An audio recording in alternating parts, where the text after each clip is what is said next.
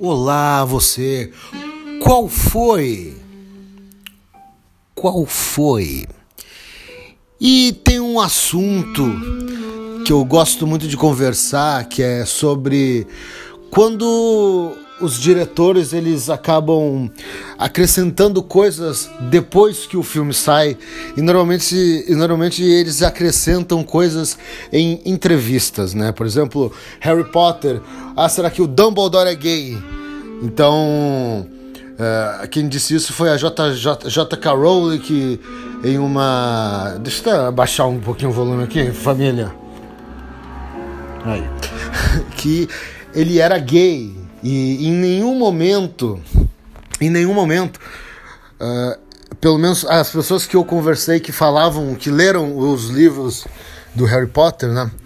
Em nenhum momento demonstra que ele é gay, sabe? Em nenhum momento deixa, não, não deixa pelo menos nenhuma dúvida. E uh, as pessoas, através dos animais fantásticos de onde vivem, é, acabaram que vendo que ele tinha tido um relacionamento com um determinado feiticeiro, né? Partindo desse suposto, uh, eu queria saber o que, que vocês acham disso, porque agora, pegando esse mesmo. Desculpa a enrolação, gente.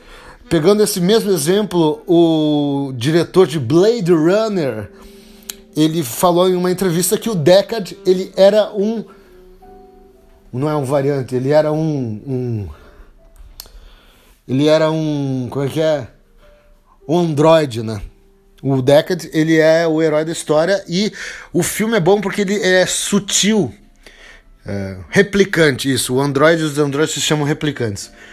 E tu não sabe se, se no final ele descobre que é um replicante.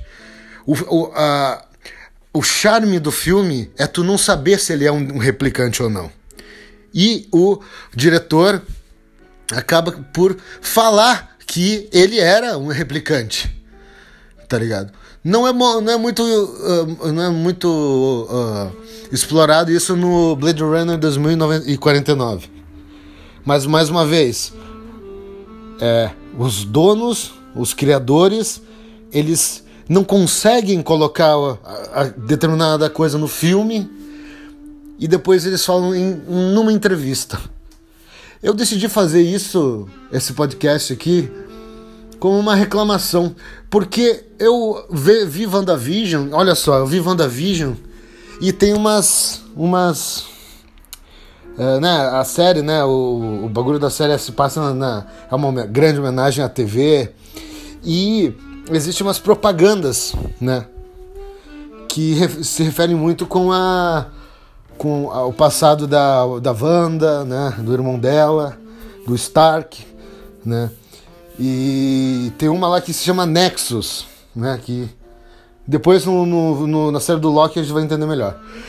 E daí o Kevin Feige, ele disse numa entrevista também que essas propagandas eram nada mais nada menos que o Doutor Estranho colocando pistas. Tá ligado? Porque a galera achava que o Doutor Estranho ia aparecer, mas ele não apareceu. E a gente descobre isso numa entrevista. Numa simples entrevista. Porra, cara, o filme, a série, ela tem que ela tem que se explicar por ela mesma. Ela não tem que ter uh, agregar coisas a mais. É claro que dá, dá pra tu discutir alguma coisa, né? Ter vários pontos de vista, é claro. Mas agora, porra, se era, era ele, tipo, tu vê a série, em nenhum momento tu acha que é ele, tá ligado? Mas daí do nada, depois de um mês, acho um mês e pouco da série, a gente descobre que o Doutor Estranho está no filme e é ele que coloca as, as propagandas. Chato. Eu acho isso chato. Porque é o filme que tem que falar por, contigo. É o filme que tem que falar contigo. Não o Uh, sabe, tu tem que colocar o que. O filme que tem que te explicar tudo. Tu não precisa. Não tem essa. Eu acho que é. É, é chato, tá ligado? Eu acho que diminui muito a. a. a coisa. O roteiro do filme. Pra mim, não, não é que diminui o roteiro do filme, mas fica um pouco tipo. Bah, mas. Porra, isso podia estar tá tão legal no filme. Ou tipo, ah, tu quer botar o Dumbledore gay, beleza, bota no filme, cara. Deixa a obra contar por ela mesma, tá ligado? Chatíssimo. E fica aí então pra você, pra você, pra você, tá? Pense um pouco. Um abraço.